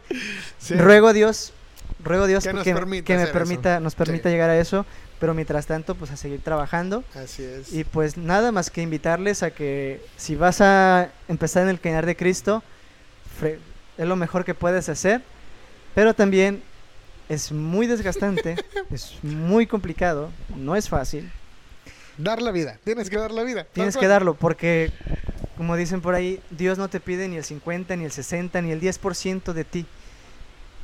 Dios quiere el 100% El de 100. ti. Entonces, este, es como, da miedo, da miedo, da miedo. Pero Sí. créeme que no vale la pena, vale la vida. Totalmente de acuerdo. Cinco preguntas, últimas, así, rápidas. Vamos de horas, y, güey. tienes, y tienes que decirme la respuesta más así rápida que puedas. Y ya con esto terminamos. Primero, ¿qué consejo le darías a los chavos que quieren iniciar un ministerio de música y se enfrentan contra una realidad donde no hay apoyo a la música católica? Así, en 30 segundos, ¿qué les pudieras decir? Uno, que primero tengan su fe bien sólida en Cristo. Primero entreguen su vida a Cristo, a Jesús, sean discípulos y ya después le intentan ser músicos. ¿Sí? Porque la música es algo que te puede cambiar así. Algo que según vas bien, pero ya cuando menos piensas, ya estás más arriba que Luis Miguel segundo. ¿sí? Ya estás muy inalcanzable. Ajá. ¿Sale? Entonces, primero, si ves que hay dificultades aquí, quiere decir que no ha llegado tu tiempo. Trabaja mejor en tu espiritualidad, en tu fe, siendo discípulo de Cristo. ¿sí? Discípulo de Cristo, que tiene obligaciones, que tiene exigencias, que tiene más un compromiso. Es más un compromiso. Y ve trabajando con tu ministerio, obviamente. Ahí vas a ir viendo qué cosas son las de un discípulo y qué cosas son las de un rockstar. Eso, ¿Sí? eso. Porque son bien, cosas bien distintas. Segunda pregunta, de forma rápida. Cinco cosas que hagas para fortalecer tu, espi- tu espiritualidad como hijo de Judá. Espiritualidad. Música de cajón, porque dicen que el canta ahora dos veces. A mí me encanta la música. Este. Trato lo más que pueda. Fíjate, ya no tengo tanto como un mis 10, 20 o una hora para hablar con el Señor. Trato de hacerlo en todo el día. De que voy en el camión, voy en la calle y digo, ay, mira, este. O se me viene una idea así de moderna de lo que hay y digo, Dios, ¿y qué pasa con esto? ¿Y cómo será esto? ¿Habrá vida en otros planetas? ¿no? O sea, como que Bien deep down. así. Ajá, como que, como que si habrá una conexión o, un, o una plática todo el día. No solamente un minuto o un momento, sino. Trato de, de orar. Y obviamente procuro estar en la noche. Hay, hay veces que sí caigo rendido y... Orando, Señor. Pero cuando no... noches. Gracias. y este, pero cuando tengo... Mejor dicho, que yo digo, no, no, no, levántate, levántate, papito, pues lo hago. Este, eso, la lectura bíblica. Ok. También darle, darle una ojeada ahí de vez en cuando a la Biblia ayuda bastante. Y no solamente leerlo como un libro antes de dormir, léelo, reflexiona y cómo lo puedes aplicar al mundo de hoy. Eso es lo que va a funcionar más. Ok. Biblia y... ¿Qué más? ¿Qué más? ¿Qué más? Confesión. Confesión. ¿sí? No es como que diga, puta, cada semana voy. no, pero lo más que puedes frecuentar, no, vi- no vibrar alto, estar en gracia. Eso, no vibrar alto, sino estar en gracia. Muy bien. Y te había dicho cuántas cinco, ¿va? ¿Esta es la tercera? sí. Sí, sí, Sí. Es que de repente acá tras bambalinas vemos ya a nuestros productores que ya están desesperados porque ya nos ya llevamos mucho tiempo. Ya se acabó la memoria. Entonces, pues vamos a dejarle aquí. Yo creo que tendríamos que hacer una segunda parte con todos porque hemos, hemos abarcado muchos temas. De hecho, cuando yo le compartía a varios, les dije, es que contigo quería hablar porque sabía que tenías muchas cosas que decir. De hecho, el, el podcast, el tuyo, yo creo que va a ser el más largo. Pero yo sabía por, por lo que conozco de tu vida, por lo que por lo que te he acompañado, que tenías muchas cosas que decir. Entonces, se me relajan produ- produ- producers, se dicen sí, productores, se me relajan, no hay bronca. No importa que se tarden más en la edición. ok, no, yo te doy muchas gracias a ti también por darte este tiempo. Yo sé que este, este en este momento fue tu, tu día libre o tu periodo libre y ya estás aquí, estás eh, invirtiéndole tiempo que al fin y al cabo tú sabes por qué lo haces, tú sabes para quién lo haces. Yo creo que la gente ya va, va a ver a Edgar y va a decir, híjole, no es el chaparrito sangrón que yo creí que era, como puede ser que, que muchos a lo mejor Ten- tengan tengo cara de ojete. Tienes cara, de ojete. sangrón, pero no, la neta no. Yo creo que tiene mucha lealtad también. Es, es de las personas más leales que conozco y la neta, chido tener un amigo como tú. No, me has gracias. enseñado, me has enseñado a mí muchas cosas. Yo antes, yo no podía pararme en un micrófono así tal cual y animar a gente a moverlo, a mover a, los que estaban viéndonos y demás. Cuando llegó a faltar él, nos hicimos tan codependientes de él, igual que en Shekinah, que era Nova Edgar, se nos caía el mundo. Pero poco a poquito empecé a ver cómo lo hacía. No lo hago igual que él, claro está. Pero pues ya ahí más o menos me defiendo. Pero sin duda eres parte esencial y fundamental de lo que somos los hijos No, de Judá Todos somos esenciales. el día de hoy. Y pues muchas gracias por tu servicio. No, Yo me no, acuerdo, gracias. ya para terminar con esta, esta anécdota que, que tengo, era una junta en la casa de Miguel, en su cuarto. Éramos unos chamacos todavía. Teníamos si acaso, no sé, un año. Estábamos todos. Y yo les hice la pregunta, de aquí a cinco años, ¿dónde se ven? Y me acuerdo muy bien de tu respuesta. Tú dijiste, yo me veo casado, con la carrera terminada, Me acordaba de eso. eh, quizás con un hijo y fuera de los hijos de Judá. Me acuerdo, claro, y me acuerdo porque sentí gacho que dije, híjole, tengo cinco años para buscar a alguien. Porque yo te veía en ese entonces tan seguro que dije, ya valió, ya valió. Han pasado siete años y sigues aquí. ¿Sigo aquí? Sí. ¿Sí? Y espero que sean muchos años más todavía en los que puedas estar con, con nosotros aportándole. Y más con el nuevo proyecto que ya traemos entre manos, que pronto, Pronto van a saber. van a saber. Traemos por ahí otro proyecto entre manos y que sin duda vas a ser también pieza clave en ese proyecto. Entonces te doy muchísimas gracias No, de no, verdad, en gracias nombre a de ustedes Jesús. por eso. Y échale muchas ganas. Eh, con todo lo que eso conlleva, no nada más es como que un frasquito de échale ganas. no, no, no, sí, yo sé. yo Tú entiendo. sabes a qué Ya- me refiero. Ponerle todos los kilos. Y pues no se pierdan el, que el siguiente capítulo, que, que va a estar también bueno. eh, sin Por favor, alguna. apoyen mucho la página de los hijos, Sí, denle, denle like, compartan. Nuestro objetivo es en algún punto dedicarnos 100% a la A música esto. y esto, Sí. ¿sí? Pero para no cobrar los eventos, Porque no cobramos. porque no cobramos, hasta ahorita no cobramos, va a ser pieza importante que, podamos sacar recursos de aquí, de lo que vendamos, obviamente, de mercancía, claro, de claro, discos y eso. Pero ustedes van a ser súper importantes, entonces Échenos la mano. échenos la mano, Compartan, compartan, like, activa la campanita. Bien influencer ya. Sí, el vato. Suscríbanse, por favor. No, apoya, este, si realmente nace de su corazón, pues danos apoyo, Ay, lo que sea comparten. su voluntad. Ay, lo que sea su voluntad, ¿verdad? Este, para poder, este, de- no es como que ya manténganos, por favor. No, No, no, no. este, neta, muchos queremos ya dedicarnos totalmente a esto, pero pues ya somos adultos, tenemos deudas, Responsabilidades. responsabilidades y estas cosas no son baratas. Así es. Entonces tenemos que invertirle un poco. Entonces es una forma de echarnos la mano. Este, este, y que para- también la gente conozca a Jesús y también. también la gente con Jesús. Ese es nuestro objetivo principal. ¿Sale? Entonces, Sí. muchísimas gracias. Estamos por aquí viéndonos en el siguiente podcast de Orígenes. Hasta luego. Adiós.